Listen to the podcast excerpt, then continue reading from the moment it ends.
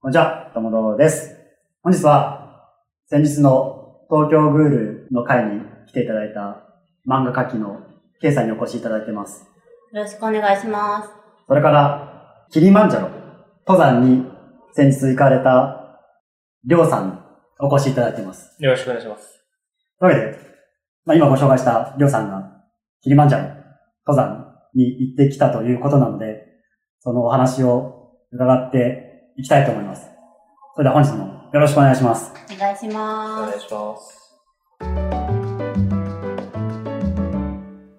というわけで早速お話を伺いたいんですが、はまずそもそもそのキリマンジャロって言って、まあ、ピンとくるかっていう問題があると思うんですよ。 なんかこう、一番高い山はエベレスト。い。エベレストですね。で、二はい、番目に高い山が K2 でしたっ えっ、と、僕もそんなに山に詳しい。けでもまあヒマラヤ のどこかのどこか山。の。っ K2 とか、はいその辺だと。ていうのでまあ、キリマンジャロ。まあ、の話はちょっと後々聞いていきたいんですけど、いつ登られたんですかえっ、とですね、7月の半ばぐらいですね。えー ?2017 年の7月半ばぐらい。 7月の、うんえっ、と、9日の夜に出発をしまして、うん。と日本に帰ってきたのがうん。 7月の21日に、くらいに行ったってことですはいはいまだなん、まあなんでちょっと、行きたてほやほやって感じなので、そうですねねまあその話をちょっと伺おうかなと思うんですけど、そもそもなんでキリマンジャロに登ろうと思ったんですかあのーまあ僕は、まあちょくちょく山に登りには、まあうん国内で、東京から日帰りで行く、う行ける山を中心にですけど、普段はあれですか会社員とかですか会社員ですうね。んじゃあ別にまあプロの登山家ではでなはいねけ本ど、当に趣味、趣味、えっ、と、僕は趣味はバイクなので、はいあの、登山は、まあサブ の趣味。ははい。い。そこまで本腰入れてやっているわけではありません。はい。で、えっ、と、趣味が登山、趣味が登山ではないんですが、まあうん山に登ること自体まはあ、定期的にやってることで。はい、好きなので、う会社の、ん。うん。僕の働いている会社に、まあ、ちょっとした登山部というか、うんまあ、登山サークルというか、うん。まあ、会社、まあ、社内と、あと、まあ、社外の、まあ、グループ会社の人とかと、えーたまに山に行く会というのがありまして、えー今回一緒に行ったのもそのメンバーのうちの4人、うん4人。はい、なんですけれどうも、んまあ、キリマンジャロ行かないと誘われまして、はい。で僕としては、まあ、キリマンジャロはまあ、いけそうだなと思った。登れそうだなと思って。はいその心は。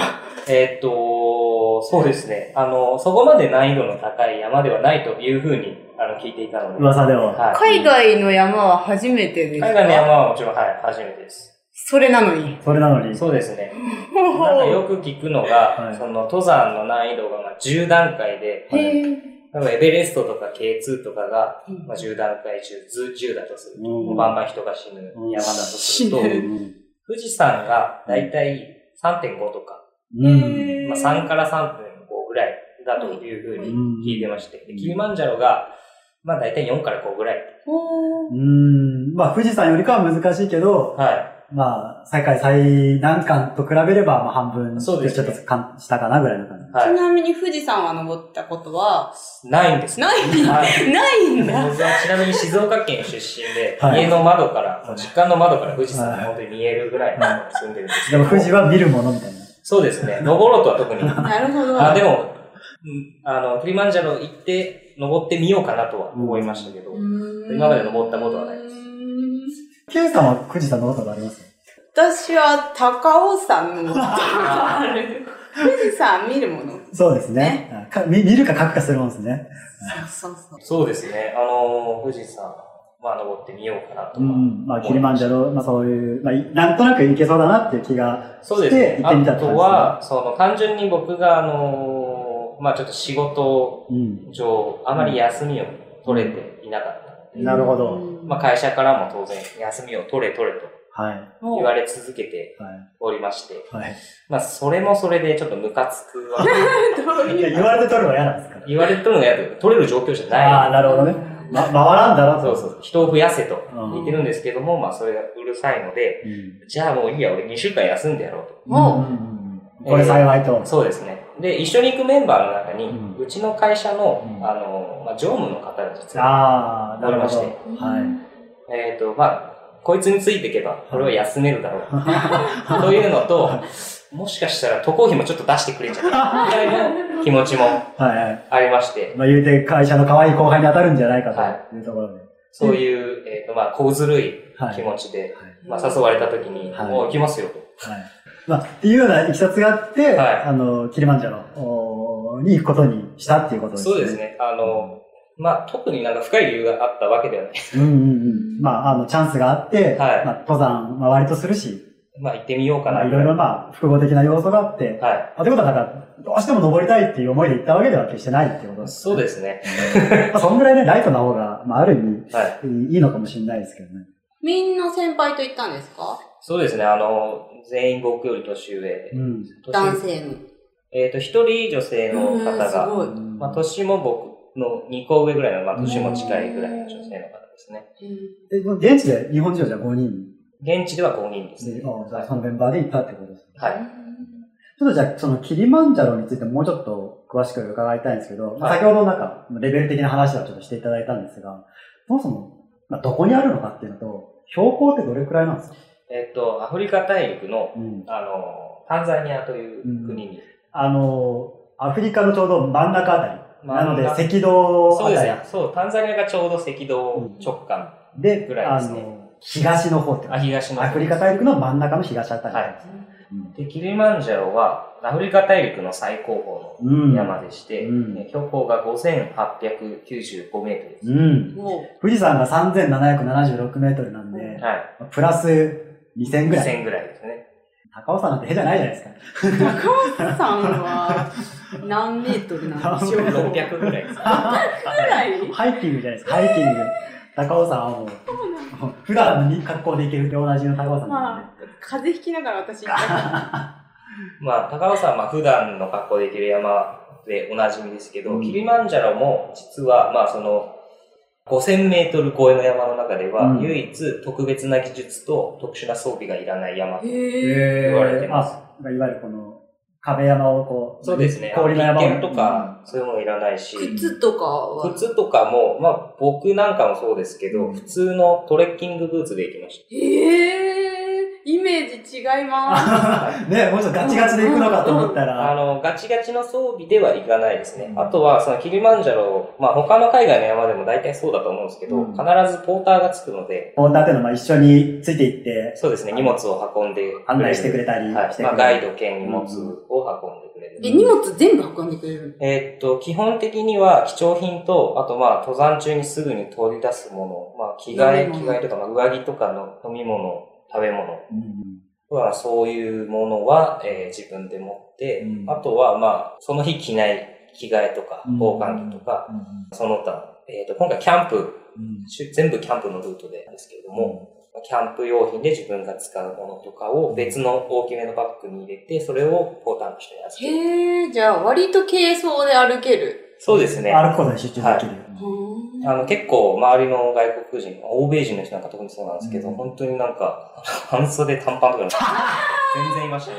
舐めてるのだからか。彼らの平熱の高さたるやないですよね。そうですね。真あの冬欧でも米人の方が、あの、日本人よりも、ね、平熱が高いので、うんえ、寒いんですかえーっと、僕が行ったルートは、マチャメルートっていうルートで、マチャメル一番ポピュラーなルートがマラングルートって言うんですけど、うんーその次に、まあ、人気なルートです。でもよく考えたら夏場で、しかも赤道直下じゃないですか。は温度的にはどうなんですか基本的には多分日本、今の日本とあんまり変わらないんですけども、うんうん全然湿気がないのと、うんあとは標高が高いところなので、うんそうですよねそこまで暑くはなかったです。うんやっぱり初日はだいたい2800ぐらいからうんうんうんの、えー、とゲートからスタートするんですけども、まあ、初日は2800で、まあ、夏ぐらいの気温なんで、半袖半ズ、半袖半ズボンで。だってよくその100メートル標高が高くなったらはい0.5度下がるっていうじゃないですそうですね。か。だからもうまあ6センチ近い高さいったら、は寒いですね。そら、うん寒いですよね。えっ、と、言ってしまうと、その頂上付近は、はいあの、氷河がはい。もうある。あはーいだから要するに富士山と同じように、まあ、ずっとま万年雪じゃないですけど。そうそですね。大体だからマイナス10度から15度ぐらいはあの気温うです。そうですよ。だって富士山ですらずっと頂上付近がまあそうです、雪に覆われてるってことは、まあ、いわんやキリバンジャロ、オヤみたいなとこですよね。まあ、じゃあ上の方に、まあ、行けたかどうかはちょっと後でのお楽しみって感じになりますけど、あーそういうような環境ってことなんですね。そうですね。相当焼けましたよね。そうですかね。これはですね、言ってし、これはちょっとあんま言わない方がいいかもしれないです けど、僕、キリマンジャロから降りた翌々日に、バイクの。バイクのオフロードのレースに出たんです。 それですね。こっ単なるタフガイじゃないですか。ち。すごすぎる。ちょっとじゃあ、まあ、後ほどちょっとその体の鍛え方とかの 話もそうです若ね干聞いてみましょうかね。はい。なんかキリマンジャロっていうと、これ全然関係ないかもしれないですけど、なんかあの、よくコーヒーのブランドに入ってますね。あそキうリですねマンジャロブランドとか。キリマンジャロコーヒー。うんあのー、コーヒー豆って標高が高いところで作られうんるうん。農作物うで、んえっと、その中でもキリマンジャロコーヒーは、本当に2000、1500からうんより上のところで作られ、じゃないと取れない豆うを、んというようなこと言ってましなるほど。た。はい。なんとなくそのキリマンジャロっていう山の立ち位置も、まあ、タンザニアがどういう国かっていうのも、もう少し詳しく調べようと思えば調べられると思うんですけど、まあ、なんとなく分かったところで、そうですね。じゃあ次は、お金の話、ちょっとやらしいですけどね。はい。はい。やっぱ、ねえ、そんなポーターさんでしたっけそうだついな。て、まあ、そもそもアフリカに行くまででも結構なうん旅費がかかるじゃないですか。そうですねで。まあ、もろもろ装備もあって、まあ、単純にその滞在時間も、まあ、実質ではないとはいえ、2週間ぐらいはい。あったわけですよね。あいくらぐらいかかったんですかね。えーっと、まあ、まとめるとは、全部でおそらく80万ぐらいはかかってるんじゃないかな80万ぐらいですね。はおお、思ったより多多かったですか多いでし ょ。80万。 ?80 万。いや、もうそれはもう漫画家けの計算からしてみればもうお小遣いだと思うんですけど。 はやめてください。い失礼しました。はいあの、ツアー、一応今回ツアーで行ってるんですうんうね。んツアー代金が確か70万弱なんなでるほど、ほぼ。えーはい。ちょ逆に残りの10万何だったんですか僕は、お土産お土産もそんなに買わなかったですね。えーっと、僕はそのどちらかというと、あの出発する前の準備の方ですかね。靴とだか。から現地では、そうですね、靴もちょうど出発前に新調しちゃいました。うーん。あと、カバンも新調したのと、うんその登山用品って高いんですよ。高そうですね。高そう。なんか本格的になれば上がない気がしそうんう。なるほど、なるほそど。うですね。まあ、新調したのは靴とカバン、あと、その、ポーターに預ける用のでっかいカバンも持ってなかったんうで、ん二つないそといれけも買いない。ましたね。あ、なるほど。ポーターに預ける用のやつ。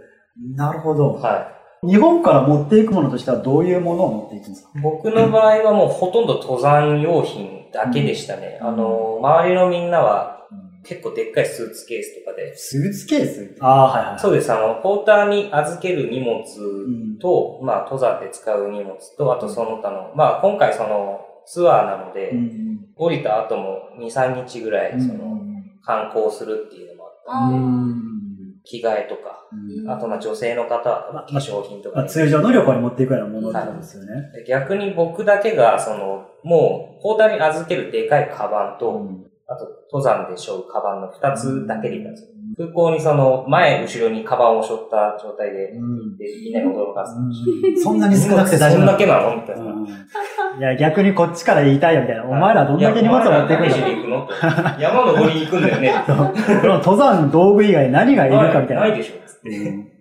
登山の道具ってどういうものが必要なんですかまあ、あの、本当にこれ、日帰り登山で僕がいつも使ってるぐらいのものでよかったんですけど、まあ、そうですね。えっ、と、まあ、服装の話からすると、まず、まあ長時間歩けるような靴。うんで、一応僕のは、まあ、雨も降ったりするんでうん、防水のものをしました。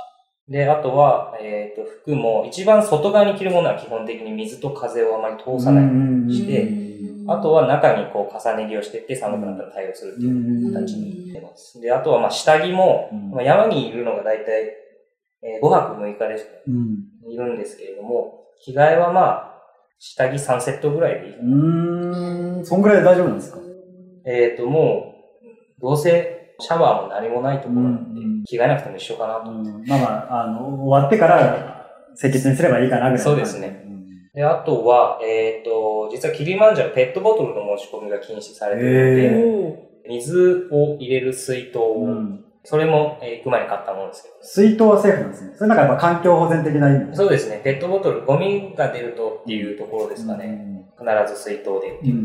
まあ、水筒を持ってきました。どのくらい入るスイート僕は、あの、1リットルをの水筒1つと、750ミリリットルのそれが1日分ぐらい。そうですね。途中で給水とかできるんですか給水はできないですけども、毎晩そのキャンプ地で泊まるときに、一緒に登ってるポーターの、まあ現地のうん。ポーターの皆さんが、うん。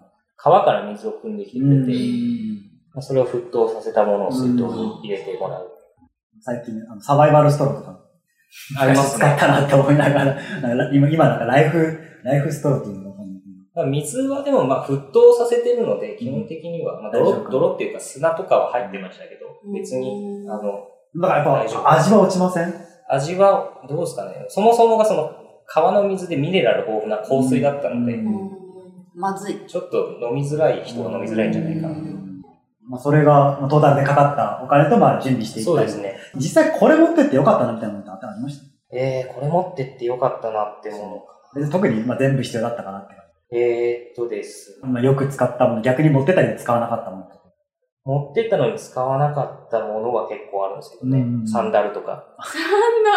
絶対使わないじゃ一応そのキャンプ地で、ない。まあ長い時は普通に、まあ早い時は夕方に着いて、うん翌朝までずっとキャンプ地にいるとかもあるので、へーまあそそれで登山靴いちいち履いたり脱いだりっていうのめんどくさいかうらんサンダルあった方がいいかなと思って持ってったんですけど、結局登山靴の紐を緩めとけば、ああ。すぐに脱いだり履いたりできんじゃんって言って、サンダル使わなかったんです。それで足人は元も結構あの、ゴツゴツしてるんでう、あーサン怪ダ我ルすると嫌だな。はい。こうやって人は学んでいくんですね。あとなんだろう、登山用のうん。スティックはかなり重宝しましたね。そういえば両手使両う手ですね。あうんのやっぱりずっと、まあ1日だいたういん。 5時間から、うん。まあ、最終日に至っては17時間ぐらい。うんじゃあやっぱ、やっぱ手の力でちょっとそうです助ね。けるのはやっぱで、さとしてはでっかいかなって。体重分散させるとだいぶ楽あだ。ー疲れなくなる。多分、杖なしよりは、がぜん疲れないと思まあう。足に一極集中するよりかってことですよね。あとそういう意味で言うと、僕はあの、膝がそんなに良くないので、うん。よく言った爆弾ね。も抱えてるから。 そうですね。膝があこの、結構ね、膝すぐ痛くなるんですよ。うん。膝、そう、だから膝用のサポーターを持ってったんですけうどん、あれはね、なかったら絶対登れてなかあっうーん必要なものですね。あとそのさっきその荷物聞いてて思ったのが、寝袋とか言ってなかったじゃないですか。た。あ、寝袋も自分のものを持ってきましたう。ん基本的にその寝るときは毎晩テント立てて、は寝袋を敷いて寝るって感い。じそうです。ですね。うんで、寝袋は、まあ、あの、徐々に標高上がると寒くなってくるのうで、マイナス、僕の場合はマイナス5度まで大丈夫だよと言われてうる、んうんうん。ダウンのちょっといいやつを、モンベルですかモンベルですね。モンベルの。はマミー型の。そうですね。まあただ人からもらったもので、 はい。あの、飯島って書いてあるんです。あれね。あの、ま、マミー型っていうのはあの体がこう、そうで すねすっぽりあのミイラの形になるやつを、入る。マミー型。もう一個がなんかあの、四角長方形で、あの、封筒型ってやつで封す、筒ね。型ってやつ です。そうマミー型の、えーダウンのシュラフ。で、あとマイナス5度、まあ、たマイナス5度って、まあ、表記されてるものって実際多分0度ぐらいが限界 なので、それにさらに中に入れる、そのテントの中にもう一枚入れるインナーみたいな、あーベッドであるんですね、オプションが。はい、買って、それで対応しまし持ってってって感た。じ。なので、あの、寝てる時ははい寒さは大丈夫でしたね、全然。ちょっと全然登山の話にならないんで、ちょっとぼちぼちね、ちょっと登山の話には行い。かなきゃっていうところだと思うんですけど、じゃあ、日本からは出発して、タンザニアにまあ行くまでの話をちょっとお伺いしたいですけど、い。はい。まず飛行機でどれくらいかかるんですかそのアフリカ真ん中、東寄りのところの国まで。直で行けるんですか乗り換えですね。ドバイあたりで。えっ、と、ドーハで乗り換えでした。どうドーハ。ドーハです。何時間ぐらいだったのドーハまでが10時間ぐらいです。 ?10 時間行って、で、で、乗り換え、まあ乗り換えの間の時間が多分2時間か3時間ぐらいだったんそうですねそこから、えードーハからキリマンジャロ空港っていえう、まあキリマンジャロの山に一番近ー、い近い空港まで。に行きましそれ何時間ぐらいた。でそすかれが6時間ですかね。じゃあトータルで18時間ぐらい。ぐらいです日ね。本はを出て。い。時差ってどれくらいなんですか時差は日本と6時間。あそんな6時間キリマンジャロの方が遅いんです過去、過去うにん。過去にもだからまあ日本から考えると、ちょうど現地に着いた時は12時間時計を動かすって感じですよね。そうですね。うん、なるほど。時差ボケは特になかった。あの、行きはなかったですね。うんあの、よく言うのが、そう、そうなんですよね。西に行くときは時差ボケは大丈夫だけど、東に行くときはやばいっていそうう、帰へーってきてからの方が時差ボケはひどかったです。あ日本から言うと、なんかアメリカに行くときがやばいけど、アメリカから日本に帰るときは大丈夫。へーそんな感じ。その機内の中では何してたんですか映画ついてまし映画ついてるんですよ。た。はい。あの、カタール航はい。空っていう、まあ、国際便のはい航空会社はいと、アナだったか JAL だったか忘れましたけど、うんまあ、行動シェア便ですかね。はで、乗って行って、はい映画はかなり充実。充実してましたね、あ、いいですね。あ 何見たんですかまず、日本で公開されて間もないジョン・ウィック2が見れる。なんかあの、ちょっと日本でなんならやってないぐらいのやつがラインナップとして、あるのかそななんか、でもただ本当に。今あのだったら、なんだ、スパイダーマンとか、もうはい。やってそう。あやってると嬉しいなぐらいなテンションの。あとはもう、スター・ウォーズシリーズが全部見れたり。ええそんなシリーズでで見れるんだ。で、で、あ、でも10時間あれば5個は見れる。あ、でも途中であれ か。いろいろ邪魔が入るから。あと、お金払って見たばっかりのはいローガンとか。最 悪。まあなんか、やるせないじゃないですか、ちょっと。やるせですけど、見ました けどね。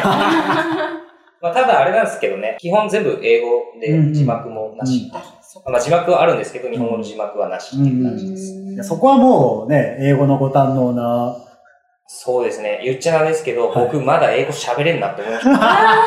余裕だな、これって。そうですね。あの、もう次絶対ツアー会社かますのやめようと思いま した。いや、それ正解だと思いますよ。はいかなり安くできると思うんですそよ、う。もう僕も今、旅行代理店使わずに旅行をするようになったんで、あの、その方がお得だなってことに気づいちゃいました。まあ、その、それはちょっと別の回にちょっとしましょう。お得な旅行の仕方っていう感じで。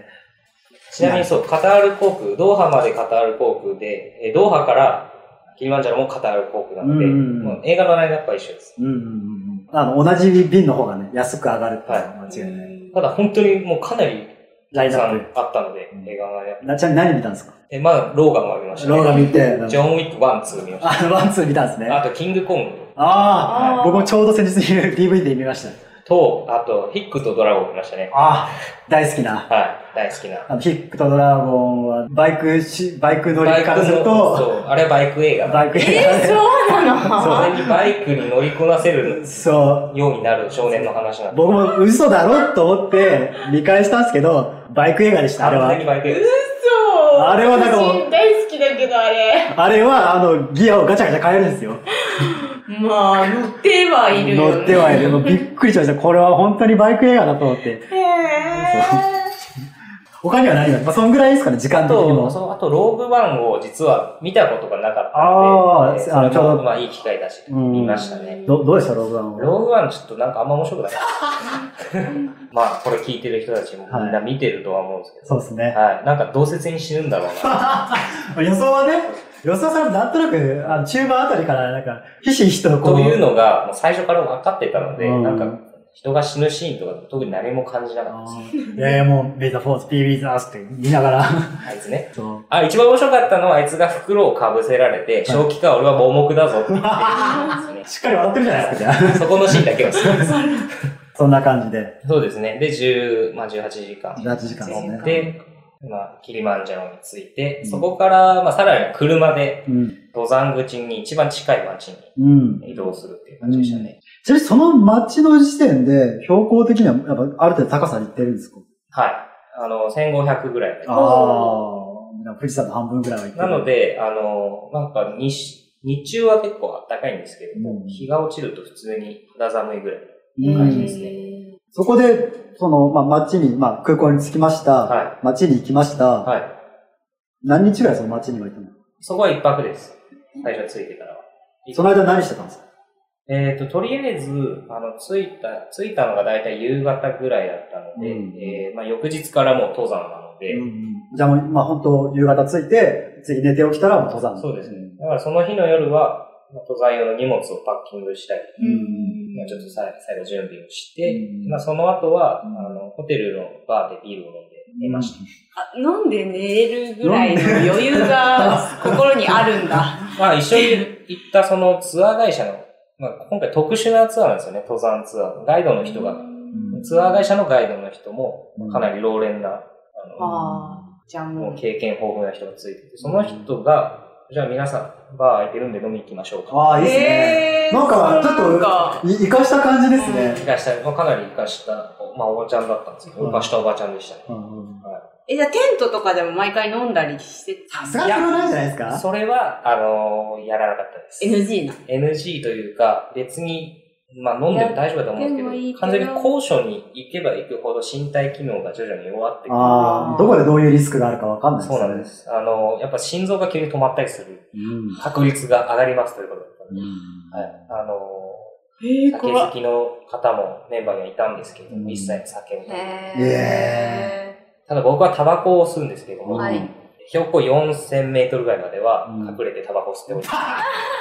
え、それはいい、いい、まあダメですね。うんうわなどういう、あれでダメなんですかえーっと、まあその、多分公園のルール的にとか、まあ一応国立公園うんとかいうわけではないんですけれども、まあその、山登るだったらやんない方が、いいですよと。まあまあ、よく言いますけど、あの、タバコのフィルターは別にもともと自然から作られたものなんで、あとまあ、当然灰皿も持ってって、うん。ゴミはもちろん出さないうんようにしましたが、うんえーまあ、4000メートル以上に行くと、あこれ吸ったら死ぬなっていうのが分かったのでどう、どういう意味もう吸った直後にすごいもう動悸もするし、うんなんかいつもと違う感覚に襲われやる。べえやべえと。死んじゃう死んじゃうと思って。やめようと。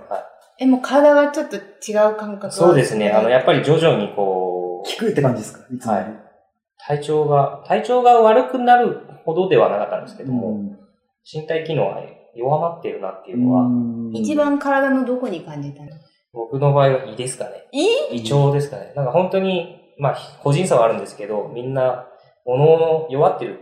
普段も、そんなに強くないところから弱っていくらしいんです よ。だうんから僕はすごい頭が悪くなってくるんじゃないかなと思って。え、のはい。じゃあそのうちになんかこう、胃腸でしたね。なるほど。はい山に登れば自分がどこが弱いか分まかる。あ、わかると思いあまあ、確かす。に。逆にね。まあ結構なリス クを。かなりのリスクを。犯しますけどね、それは。そういう健康診断があってもいいかもしれな い。やばはいい。あ、俺標ここ高が悪いん5000だ。メートルの。手間かかりすぎる。 80万かけた。 80万かけた。人間ドック行きましょう。んまあでも削ろうと思えば全然80万は削れると思います。いくらぐらいまで削れそうですか概算でいいですか概算まずツアー会社かませないようにすればうん、えー、それで、まあツアーの代金でうんえー65万とか7、えちょっと値上がって70万ぐらいなので、それ多分30万とかできるんじゃないですか。うん。ええ、そこまで。はい普通の海外旅行。海外旅行な感じで。あと、もし普段山行く人であれば、本当に普段使ってる道具で行けるので、十分いけそう。はいうん。あと僕の場合は、あの、海外保険に入らなかったんですけどええ、大丈夫なんですかえっ、と、まあ、たまたま何もなかったんで大丈夫でしたけど、うんまあ、そういう削り方もありますうよと。んまあまあ、お金をかけどこにかけるかっていうのは人それぞれだと思うんですけど、まあまあ安心にかけるのはまあ大事だと思いますけど、まあ、でもかけた方がいいと思います。うん僕の場合単純に忘れてただ けなんで、申し込みを。余計なね、あの、いらないところは削れるよっていうことですね。ちょっとあと聞きたかったのが、は普段その、キリマンジャロ、まあ、言うてもまあ、超高い山じゃないですか。はい体とかって鍛えてたんですかい。体は、実は、本当に山を舐めてると思われてしまうから全然鍛えなかったです。もう特に何もせずに。特に、まあ、ちょっと行く1ヶ月前は山に行く頻度を普段より増やした。増やしたぐらいですかね。。ど、どこらへんそう、やっぱ高尾山じゃないです か。いや、あの、僕がよく行くのは丹沢とかその辺なんですよ。丹沢。丹丹沢沢、神奈川の秦野の方ですね。う全然見てない。んうんまあ、近い。うん、確か小田に神奈川ね。急で行く。そうね。うんそんなこと言ったら山梨も行ける。一応ねう、ん JR で行けるからね。あとは、登る、そのキキリマンジャロに出発する2週間ぐらい前に、うん八ヶ岳の、えー北、北八ヶ岳の一番高い赤岳、うん900メートルぐらいなんですかね。うんに、えっ、と、大体それ山小屋泊で行くコースなんですけど、ちょっと天気が悪かったっていうのもあって、日帰りで行きあまあ、しすごい。た。いや、辛かったですね。二度とやりたくねえと思いまし結構なハイペースでた。はい。行かないと。そうですね。うん絶対に山小屋で行った方がいいです。うん まあまあまあ、そう、そうですよ ね。うんじゃあ筋トレとかはしたわけではなく。筋トレとかはしなかったですね。あれはやんなかったんですかあの、ペットボトルの水を入れて無駄にカバンに入れとくみたいな。えっ、と、やらなかったです。やらなかったですねそう。常に5キロぐらいのリュック担ぐみたいな。あ、やらなかったです。やらなかったですね。あ、でもただ、あとは、まあ、本当に、ねやべえなと思い始めたのが1ヶ月前とかなんで、はい。週、週に回は、うんえっ、と、家まで会社から徒歩で帰ってた。ああ、それ何キロぐらいだの8キロぐらいですかね。あだからまあ、2時間ぐらいああ、れうば。んその一緒に行った方たちは、まあ、自分より年が上だったんです。結構年も、まあ、ご高齢の方もいらっしゃったとは思うんですけど。そうです。ね。あのーまあ、皆さんは多分僕よりも、まあ、真面目同にじ会社、暇なんでね。なんてこうとち言いのます会社、普通に土日とかにえー山登ったりとうか、んそういうトレーニングできたりとか。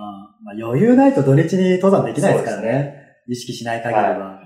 あとは、えっ、と、まあ、あとトレーニングという意味では、コーチトレーニングっていうのが、はいはい。まあ、普段高い、標高の高いところに行って、はいまあ、身体機能みたいな。っていうのが、えっ、と、まあ、人そのコーチの環境を人工的に作り出せるトレーニングルームみたいなとこドろラは、ゴンボールみたいな。確かに。そうですね。なめくせに行く前の。